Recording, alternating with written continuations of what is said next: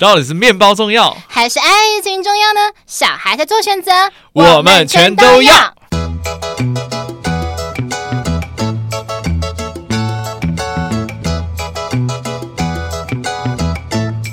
Hello，大家好，欢迎来到节目《吃吃的爱》第四季第二集。我是立志成为国民师姐的乐福，我是要立志成为国民师兄的庞德。今天要来谈论的是。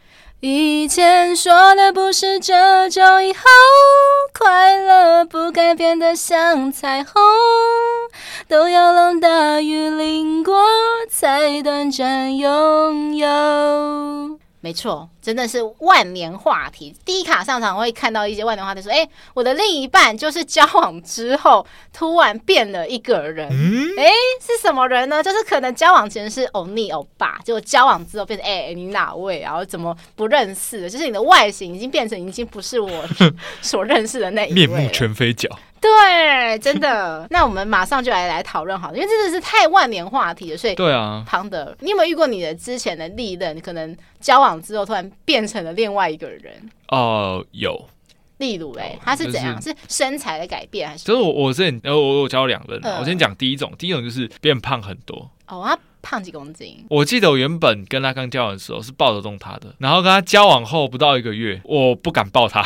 不到一个月也是有那么夸张吗？对啊，跟吹气球一样哎、欸，就是我那时候大概是五十四，嗯，那时候交往前，你说那个女生五十四，交往后变六十四，不是啊？怎么会一个月胖十公斤？这是一个多月，一个多月。对，一个对胖十公斤也有点不太合理耶。对啊，我也觉得很不合理啊。但是因为我她是怀孕了，是不是？应该不可能吧？我都还没，我都还没。呃呃，怎么会？你看，你让她太幸福了。你是不是每天一直喂她吃东西？对啊，对对，我很喜欢喂食女朋友。那又是你的问题啊！你是每天喂什么高热量的东西？大家吃好吃的啊，因为因为他他经济状况不是很好。嗯，对，所以我就是尽量要带他去吃好吃的甜点啊、牛排啊、火锅啦，然后呃，就是我觉得好吃的都带他去吃。蛮尽责的一个主人，对，你好像他是一个主人，对，什么鬼？他是一个宠物，我们把它就是每天吃吃吃吃。我看他吃东西，他很开心，我就觉得很幸福嘛，很满足。可是后来，当我老实讲，你老实说，到当他到六十四公斤，那时候的心情是？呃，其实我也还好啊，是啊，我还好，没有到嫌弃。我觉得奇葩受不了是他脾气越来越奇怪。怎么说？还是说他会开始突然没安全感？说啊，我可能他突然觉得对自己的外表没自信。我我自己讲，他有躁郁症啊。对，他就是有精神疾病。呃，我真的觉得说，如果你是呃不是那么成熟的男生，挑对象的时候绝对不要挑精神病，你绝对会受不了。对，你不会想说你可以跟他一起吃饭，你可以包容他，这是不可能。对，尤其是说你突然之间给他一个希望，然后交往之后又发觉说你没办法给得起他想要的。就我觉得这对于他来讲，嗯、那个女生来讲也是一个二次伤害。对，你反而会有很大的罪恶感。嗯，但是我我说真的，就是要想开，就是真的不适合。OK，所以其实还好吧，嗯、就是因为你那时候就算因为那个女生她变胖了，你也觉得说哎没差。我养的，我负责这样。对，他笑得很，他笑起来很可爱啊。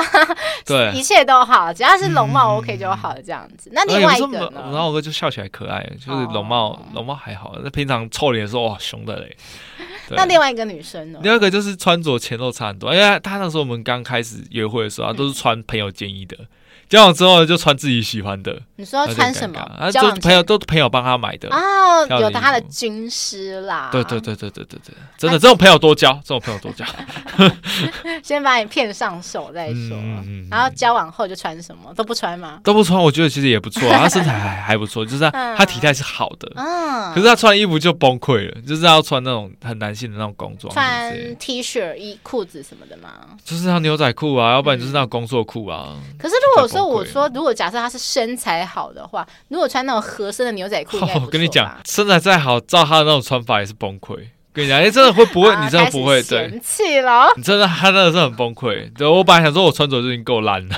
对，那你没有就是可能呃明示暗示，或者说买衣服给他穿？他就说他不喜欢穿，他就说他不我不喜欢穿衣服。好，以后你就裸体出门。还是都买比基尼给他，他应该穿不起来，因为他就是比较哦，我懂我懂，所以这是就是你遇过两个就嗯，都是交往前后差很多，我觉得我们女生通常不太会嫌弃男生，就是哎，对，真的，真的，我觉得比较起来的话，因为男生，我我很老实讲，不是嫌弃的问题，是因为台湾男生，我们本来对于台湾男生的穿着没有没有抱太大期待，就是我觉得他只要穿的一般的就好，不要太过奇装异服，就像胖子，奇装异服真的你要有。十足的把握，说你就是金城武，嗯、你就是彭于晏，你就是有一个绝棒的脸蛋跟身材撑得起那个东西。啊、可是如果说你就是一个普通人，一般的，就是直接穿日系品牌的衣服就好啊。Uniqlo 啦，对，H&M 啊，扎爪。因为我之前其实有讲过，说我比较受不了的可能是男生太爱穿拖鞋这件事情。嗯对，就是不管到哪里就要穿拖鞋，重要场合也穿拖鞋这样子。哦，这真的不行。之前其实有讲过嘛，就是通常喜欢穿拖鞋，我观察过很久，就是都是身高大概一八零以上的人很喜欢穿拖鞋，因为他们觉得说，嗯、反正他们已经有足够的身高，他们就不太需要靠鞋子来搭配。那我碰过的大概，特别是一七五以下的男生，他们非常会搭，超会搭这样子，嗯、他们的衣品都蛮不错的。然后鞋子也是有讲究的那一种，对，难怪外劳他们都很会穿搭。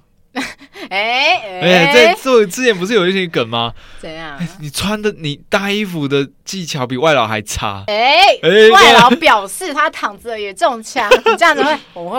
我就。不知道，我觉得这是一种赞赏哎，是他们的确是很。但我觉得，我就我所路上遇到的外劳，他们确实都蛮会搭配衣服，嗯、他们都，而且他们其实都蛮爱漂亮、爱对喜欢好看的。嗯、而且他们对美感有一个坚持，他们都会想喷上他们觉得好喜欢的香水。当然，对于我们台湾人来讲，可能比较没有那么适应、啊，没那么接，没没办法那么接受。对，但是他们会以他们自己觉得想最好的面容来来显示给大家看。嗯那我觉得，除了我们不要只讲男生，来讲我们检讨一下我们女生自己好了，嗯、因为乐福自己本身呢，都是会让人家检讨的那一个。啊，会吗？就是就是因为我我乐福其实是一个身材会忽胖忽瘦的人，我就是我其实我是一个非常易胖体质，只要你看到我就是变胖，就知道说我可能那时候是有对象的。然后如果说你看到我变瘦，就知道说我那时候单身，这样会很明显的看到，就是从身材判别我到底是不是单身的状态这样子。哦，所以我那时候刚跟你见面，第一次见面那时候应该是你刚分手。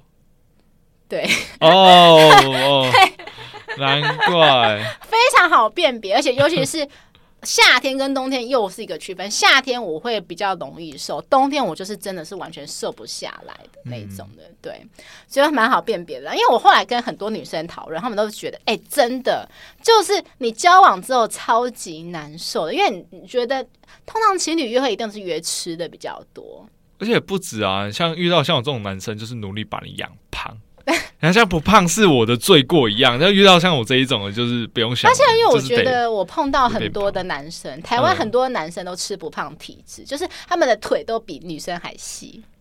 对，所以你知道我我后来交往过好几任男生，就是我撇除掉第一任好了，因为我先讲一下第一任，第一任初恋，他身高就比较普通，一七五公分，可是那时候我第一次跟他见面的时候，他体重已经。已经到九十，快九十，所以我那时候不是有在节目上讲过嘛，就是说我他其实那时候给我看的照片是他比较瘦的照片，然后那时候我第一次见面看到他的时候，我瞬间有一种想走掉的 感觉，我就想说，哎哎哎，怎么跟我想象中的有点不太一样？可是我那时候就努力的说服自己啊，我跟他是真爱，我爱的是他这个人的。内在，所以我后来就是还是跟他走在一起，然后就是还是跟他交往了快三年，然后最后是他劈腿我这样子。我那时候其实也觉得说，算了，我就是这是真爱，所以我没有太讲究他的苛求苛求他的身材这样子。嗯、好，我要其他讲其他任好了，就是在我后来跟从第三任之后的每任男友都是身高超过一八五以上的，嗯，对，所以他们就算胖好了，也不容易看得出来。我跟他们那几任交往，就是他们交往之后，就是他们通常都是一八五以上，然后他们刚交往的时候都才六十几公斤，都是属于那种已经偏瘦的那一种的。嗯、然后我跟他们交往之后，就是可能吃到处吃吃喝喝，吃吃喝喝，他们会胖十公斤。你可能会觉得说十公斤好像很多，可是对于那种高的男生来讲，根本就看不出来。那种分平均分担下来是根本就，而且他们都胖肚子，他们都四肢脸、嗯、都是瘦的。对，所以我觉得超级不公平，因为我跟他们交往之后，我也会变胖，他也会变胖，可是我觉得胖的很明显，因为我们身高，我身高不高，我就是普遍的台湾女生，就是一五几公分。对，那我因为女生都是胖那个体下脂肪啊，一五几公分的女生其实胖会非常的明显，而且脸会、啊、第一个脸会很容易就变肿，然后第二个就是她非常容易就是会胖在腿，腿很容易就会变成萝卜腿。嗯、对，所以你知道我后来那时候我跟第三任男友。他，我跟他交往，你知道我跟他交往前后胖了多多少公斤吗？多少公斤？八公斤，胖到八公，我从四十几胖到五十几，那个是很明显哎，非常非常明显的，尤其是你知道我跟他交往过后的一个月，他就感觉出来了，因为你知道我跟他交往过后的几个礼拜，他就跑去当兵了，嗯。然后后来我们有恳亲会嘛，我就跟他的家人一起去见面，去他的营区找他。就你跟他见面第一句话，应该都让见见面哦，都是哦，宝贝，我好想你哦，怎么样嘛？他第二面的地方说，哎，你是变胖了，好白目哦，对，好白目哦，人家努力化了，对，你努力化了，妆过去找他就，哎，是变胖。对，他第一条件就是说，哎，你是变胖了。我就想说，哎，我就说，哎，我我当然找你，干嘛讲这种话？对啊。后来就是我真的是跟他交往后，真的是一路一路不断的上升。因为我必须讲，那时候我因为工作的性质，我那时候是上夜班，嗯、上夜班，那我们公司又有零食福利，就是零食摆在柜子，你就是就是想要吃它嘛，要不然要干嘛？对啊，所以我就是把零食那时候就是一边上班一边吃零食，然后我一个月应该就胖了三公，超夸张的。然后后来就无限，因为后来那一任，因为他们就很爱吃宵夜，所以那宵夜都会带上我。因为我其实，在跟他们交往之前，我是奉行着一天吃一餐啊，不吃宵夜的习惯，嗯、来就是来让自己的身材维持住。那跟他们交往之后，就是没办法，就是所有的规则都被打破了，底线都被打破了，这样子，所以就体重就是 上升的非常像吹气球一样。对，然后那时候是胖到说，呃，他的家人，其实他家人他妈妈很好，人很好，嗯，但是他后来就是。可能无意中就讲说，哦，就是妹妹，你最近变得比较可爱，变得比较比较胖灵啊，什么 变得比较福有福气这样子，我才意识到说，哎、欸，我好像该减肥。那那一段还讲了一个，就是我知道他可能对他来讲是无心的话，就是一个直男会讲，可是其实听在我们可能变胖的女生耳里会觉得很不舒服的话。像他那时候讲到，因为其实他蛮常会带我去跟他的朋友见面的，就大家一起出来唱歌啊什什么的。后来他有一阵子就比较没有了，然后后来他就说啊，就等你变瘦之后，我再带你去跟我的朋友见面。太过分了吧？我就说现在是什么意思？我是有多么就是丢脸到让你带不出场面？是不是？他说啊，没有，因为我想说你那么爱面子，你应该是想要让自己变瘦之后，再以那个很好的面容，就是展现给大家看。我就说你为什么要预设立场，帮我就是想这么多事情？嗯，就是你真的想带去朋友，就会想带去啊，干嘛还要？就是我说，哎、欸，要不要要不要去？这样你说不要就不带。对啊，对啊，对啊，对啊，应该是这样才对。我觉得他那就是借口啦，就是他可能是真的觉得我变胖了这样子。但是还好，就是我觉得我自己算是有个。自知之明的人，因为我自己一直知道，说自己本来就不是一个骨感的女生，嗯，然后加上因为我以前小时候胖过，然后就是常常被很多人一些冷言冷语啊、酸言酸语讲过，所以其实我是一个蛮有自知之明的人，这样子。那其实我现在看得到你说过，哎，我其实蛮容易有说过，啊，我蛮自豪可以放一颗鸡蛋这样。你还摆这个动作，呃。不过我还是很庆幸，就是我跟这么多人交往，他们没有一任会很明显的嫌弃你的身材，他们就是可能顶多就是稍微开玩笑，可他们不会就是他们不会很很认真跟你说你变好胖，那我好丢脸不会去做一件事情，就是说你变好胖，你可不可以去减肥？对他们不，他们不会主动要求我这件事情，就是都是我自己有自知之明，然后就是会去减肥这样子。对啊，对。然后在另外一任的话，另外一任也是也是也是瘦瘦高高的，他也是跟我交往。也是胖了十三公斤左右，听起来就是数字很大，可是无奈他就是又高又瘦，所以本来他对他来讲，他根本就没影响，他就是只有胖肚子。当你的男朋友好好都会变胖哎、欸，对，因为我很会找吃的，嗯，对，然后我就是觉得说约会就是要吃东西，要不然干嘛？不，还有啊，还有很多事可以做啊。哦，你就说吃饱睡，睡饱吃这样，保暖思淫欲嘛。所以你知道，每次去台南都有点开心又有点痛苦，因为台南就美食之都嘛。对。可是因为我就是会排很多吃的，可是台南人抱歉，因为台南就是吃的跟名胜古迹，可是我真的对名胜古迹完全没兴趣。嗯，嗯。因为我觉得就是那种什么赤坎楼啊，什么安平古堡啊，就是就是历史课本上看到就是那样子啊，我不会想特别有想去拍照的冲动。应该只会。比较男生会会去想说啊，遥想当年郑成功从这边攻打上来，什么东西呀、啊哦？没有人，没有人会、哦，没有没有人这样吗？对，没有人这样吗？所以就是变成说，我每次去台南都很痛苦，就是说、嗯、整天下来我都是一直吃，一直吃，一直吃这样子，然后吃到每次我从台南回台北都胖三公斤。你有没有考虑下次去台南又跑了去台南？啊！吃完再跑回台北啊，刚刚好。企鹅妹这样子环岛嘛，走路环岛。对，跑去台南，然后很努力的拼命吃。我觉得我可能环岛的那个减肥的速度比就是比不上我吃东西的。啊，可能在跑的过程中，途中就一直吃吃吃吃吃，对，就是狂吃这样子。我可能就是环岛完，应该也会胖个三公斤回来，我可能会不吃，因为我我的 range 真的超宽，就是我可能今天量体重，呃，也许今天量体重四十九，可是我可能明天会突然变，会冲到五十一，我会突然胖到快两公斤，非常夸张。哇哦！又然后后来可能之后又会突然又会急速又会瘦下来，又会瘦一公斤左右。就觉得应该好好研究你的基因，这样大家都不会浪浪费粮食什么意思？对啊，要不然像我这种大饭桶，他吃下去吃一大堆东西，然后人家大家都说你妈是很可怜的，养你这个浪费钱的。你说都吃不胖吗？对啊，哎、欸，这听起来很讨厌呢。我觉得你真的听起来超讨厌，就是吃不胖体质。那，也也有不好的地方，因为吃不胖通常是伴随着肠胃不好。我反而希望肠胃不好。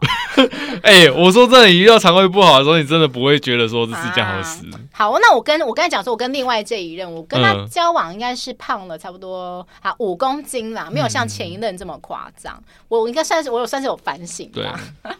就是说，我会我知道我变胖，可是当我胖到。到这个程度之后，我就会开始有所警觉，因为我记得那时候我胖到五十五公斤，我就算他有一天发现，看我的腿怎么变那么粗，我腿就是拍照下来，我的腿真的是就是很像那种卡通漫画，就整个直的，就是完全没有那个曲线。这人有发现那个裤子越来越紧？有，我有发现有，可是因为那时候我记得我都是穿裙子，所以就觉得穿裙子就还好，可是就会觉得拍照看起来就是。呃，除了腿以外，然后脸就是肿的像一个贡丸一样。不过他们就是还好，他们都不会叫我减肥，他们就是顶多都会说：“哎、小胖子，小胖子。”可是你会就觉得一开始都会觉得说，可能是在开玩笑。我我我偷偷问一下，你们那些男朋友是对你胸前两个车头灯非常有？这不是应该的吗？男生？所以所以你越胖，就车头灯就会越、啊、越亮。对，越黑的路我越亮。我指引着他们的方向。对对对对。我觉得也许有这个可能，可是我，我自己也是啊、嗯。我努力把女朋友喂胖，就是为了要你想要大奶奶是吗？为了要更大的、更更宏远的梦想。不过我真的觉得说，就像 幸福肥，我觉得是真的啦，真的会发生这种事情。嗯、因为像根据英国研究，好，虽然说听起来英国研究听起来比较没那么可靠。台湾报道英国研究，对，他就说就是同居三个月后的情侣平均会胖，就是一点三六到一点八四，就接近快两公斤。嗯。同居三个月，我觉得我觉得蛮有可能的耶，因为同居就会一直想吃东西，或者是想一直爱爱，嗯、吃完睡，睡完吃这种。可是我爱爱的话，应该是也是消耗量快，都是男生在消耗，女生很少在消耗啊。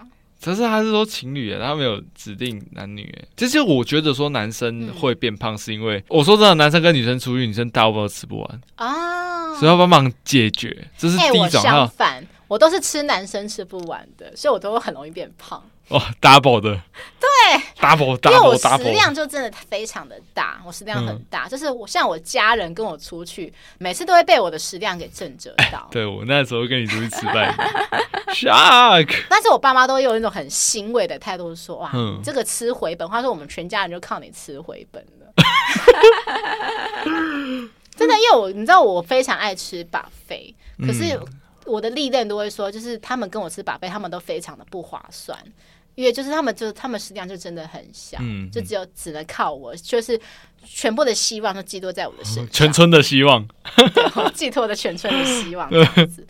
对，因为像同居伴侣或是结婚的夫妻，就是常常会鼓励说啊，吃多一点，就像庞德一样啊，嗯、就是你太瘦了啦，对啊，这样子。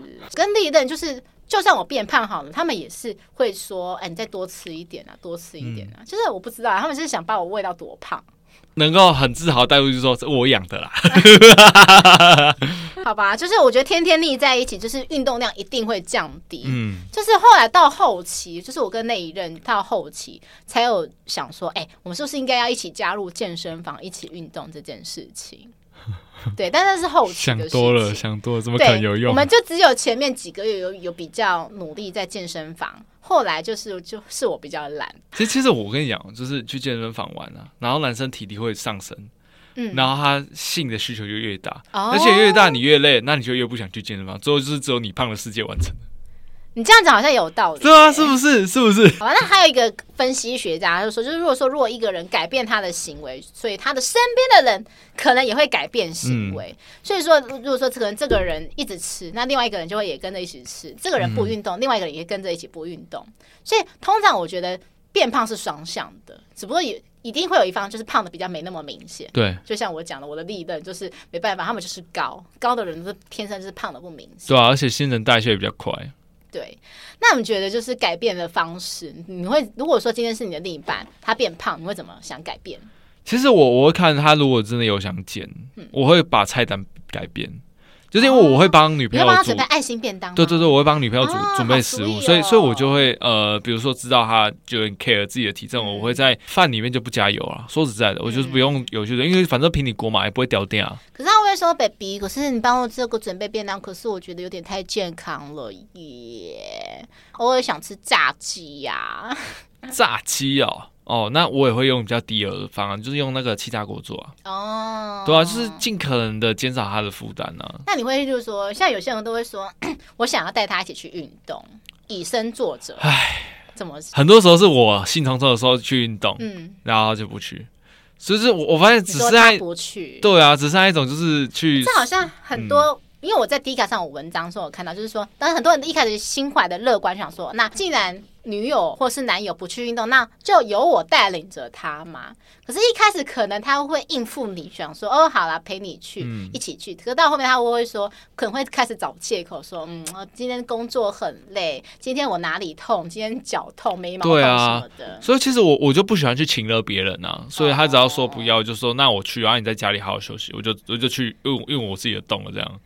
好吧，那我这边我觉得有个、啊、有个提供方式啊。嗯、我觉得不管是你是因为他的身材改变，还是说你突然觉得他不邋遢，因为像有些人会不是身材问题，是他觉得邋遢，就是突然怎么就是以前都很会穿搭，现在都不穿搭，然后也不会打扮。像有些人可能会抱怨说，以前跟我出来都会化妆，可以后可是交往之后都不化妆。嗯，我自己会觉得说，你就是买衣服，买漂亮或帅气的衣服给另一半。就是你买另一半后，我自己我自己的小心机啦，就是我会故意买，就是交往前的那个 size，然后我会很频繁的买给他，可能就是不断的一直买买买，然后每次买他说哎、欸、穿不下，我就说我就会故作震惊说啊穿不下，可是这是你以前的 size 哎，那我就会故意每次都买这个 size 给他，就是一直故意啊潜意识、啊啊、不好意思，对，潜意识暗示他想要想说刺激他要看看说。啊，这就是你以前的 size，你以前的 size 是想借由他这个提醒他，就是我不点破说，哎、欸，你变得很胖，可是我会想用暗示的方式。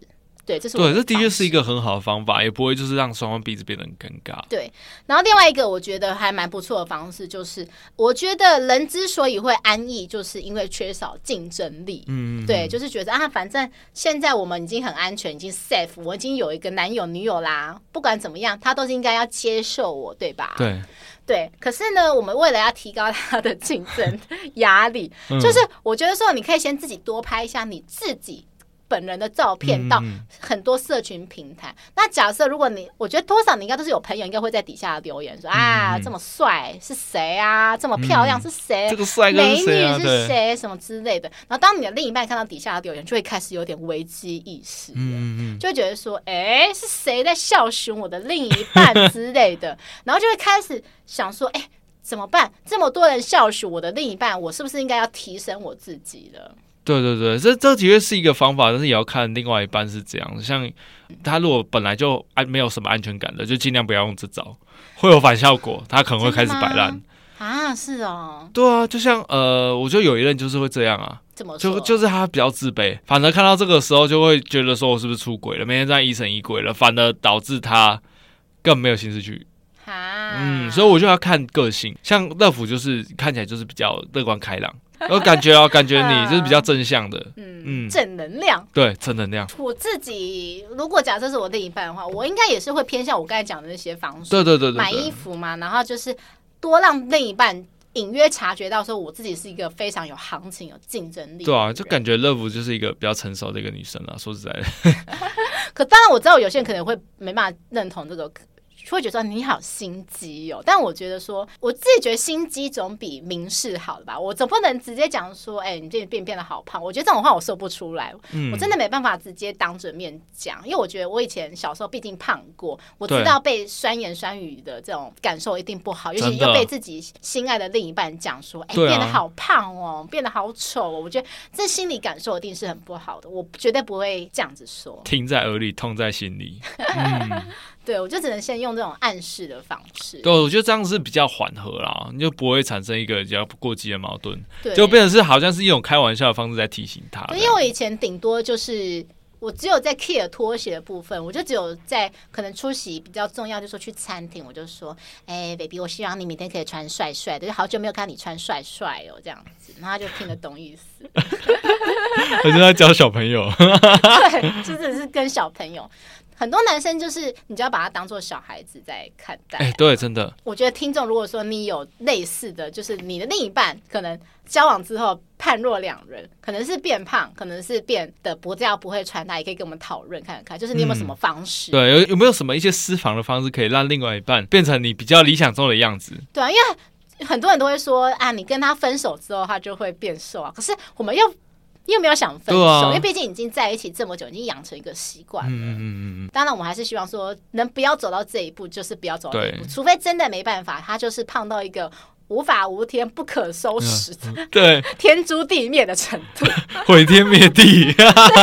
那这真的没办法。对啊，为了他的健康，还是真的要努力请他减肥。我觉得不管是胖还是瘦啊，维持健康最重要。我觉得。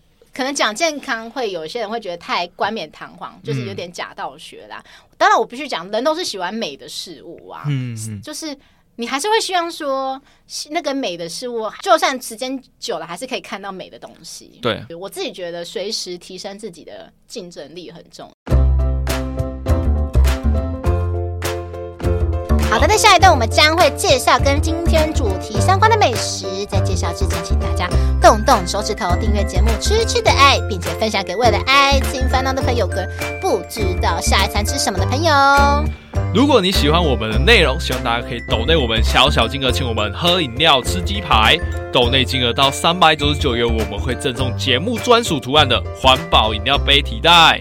请大家多多支持我们，你的小小支持是我们创作的动力。最后，麻烦苹果的用户给我们五星好评，跟节目底下留言告诉我们，你会在意另一半交往之后变胖、外形走样吗？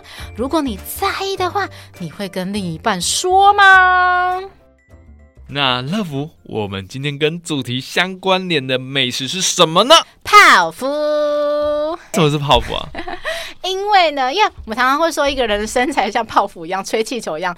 慢慢变大嘛？对，我们今天的主题就是说，哎、欸，交往前后变胖，那就跟泡芙一样变大。好，那我今天乐芙要先来介绍三家泡芙店，这三家完全是不走不一样的路线。我要先讲一下我人生中第一次吃的好吃的泡芙，我想应该非常多人都知道，就是豆酥棚。这个从我应该高中就非常有名的是个网购的美食。嗯，豆酥棚应该它在台北有四家的门市，它其实主要还是以网购为为主啦，我每次都是去西门町的那个门市，它有非常多口味，它好像有八种吧，就是有除了有原味奶油嘛，芝麻、草莓、芒果、抹茶、花生等等，但是我比较推荐的是它的巧克力，巧克力真的超好吃的。那还有蓝莓啊、咖啡啊，我觉得这三种口味都是我蛮个人蛮推荐。然后你拿去冷冻库，就会像冰淇淋的口感一样，我觉得还蛮特别的。它的饼皮是走那种像那个菠萝酥皮的那种口感。虽然说你不能期待说，因为它不是现做的，所以它的饼皮是会稍微软掉的那一种。可是我觉得它的内馅做的真的是很好吃。如果是说你是喜欢吃冰的人的话，我觉得这家会蛮适合你的。那我另外推荐一个不是泡芙的东西啊，他们家有卖那个什么法国香蒜面包，也蛮好吃的。就是如果你想要吃甜食又想吃咸食搭配的话，就可以买这家的。好，第二家的叫做米斯提甜点王国，这家也是在台北，它有两家门市，一家是在九份老街里面，然后一家是在瑞芳，是有。餐厅店面的，嗯，这家饼皮非常非常的特别，它的饼皮就有点像是可颂面包跟那种酥皮浓汤那个酥皮的综合，哦，所以那个泡芙吃起来那个口感是很特别的，对，它是会一直掉屑屑那个酥皮的 那一种，然后里面它超大，它是巨无霸的那一种，超大一个。哇，那老板蛮有想法的，这是很特色的泡芙。对，然后它的有好几种口味，像它有特别的，就是说，因为像九份那种金瓜石那边就是产那个地瓜嘛，所以它有出地瓜口味，里面是地瓜泥，对，还有芋头，然后还有花生，然后原味，还有这个是巧克力泡芙。对，我超级推荐的还是巧克力，我超爱它的巧克力的，因为它的口味真的还蛮好吃。然后它还有一个推荐我特别的，它是里面还有塞冰淇淋的，还有塞冰淇淋，对，冰淇淋还可以让你选口味，哇，超级特别，好特别哦。对，这家的口感我觉得蛮推荐，一定要去吃吃看的，嗯、就是其实吃一个就有一点饱足感。好，最后一家呢是叫做品好乳酪泡芙，品好就是品味的品，好不好的好。这家呢，它在台北、桃园、新竹、高雄的百货都有设柜。对，我记得之前第一次吃到它有一个口味超级惊为天的，因为它是口味，它是现做的，它是提拉米苏，它的饼皮它是非常脆皮的那一种，很脆很脆，然后它那个馅就是你点完之后才会馅才会灌进去，然后里面提拉米苏就是你可以吃得到咖啡酒啊，然后上面的巧克力粉啊之类的都可以吃得到，它的口味非常特殊，其实还有其他特殊口味，像我最近看到它的官网有推出什么泰式奶茶。柚子、金沙巧克力，它就是都会不定时推出那种季节限定口味。我有一直在创新。对，像它前阵子之前荔枝季节的时候，有推出荔枝口味的。荔枝口味真的很特别。对，这个东西很两极化，就是有些人很喜欢，有些人讨厌。对，它会因应季节推出不同的水果口味，嗯、我觉得它蛮用心的，因为它口味会就是一直会在改变。嗯，嗯，所以这三家就是我推荐的泡芙。好，现在庞德，你要推荐几家泡芙呢？我要推荐一家泡芙，哦、在台中很有名的铝和泡芙之家。哎、嗯欸，这家非常有名哎，我记得它好像有两三家分店吧？对，对，它一开始是在那个审计新村。对对对对，我记得我、嗯、我之前有在审计新村吃到。对啊，然后那边就有一堆爱摩石像给你在旁边拍照。那你推荐它什么口味？就是我那时候去吃的话是呃，我朋友买。其实我没有买，我不太买这个东西。嗯、然后我印象深刻是买回家，我记得好像巧克力口味跟一般口味的吧。我真的觉得巧克力口味在任何甜点都是无敌，这是完全它就是一个经典款。嗯，然后吃下去的话，我觉得很不错的是它巧克力很香。哦，然后像我们常常吃泡芙，最怕的就是什么太甜，对，太腻。但是你巧克力口味的话，它就会有苦涩跟一种香味，苦甜巧克力，对对对，苦甜那种味道就还不错。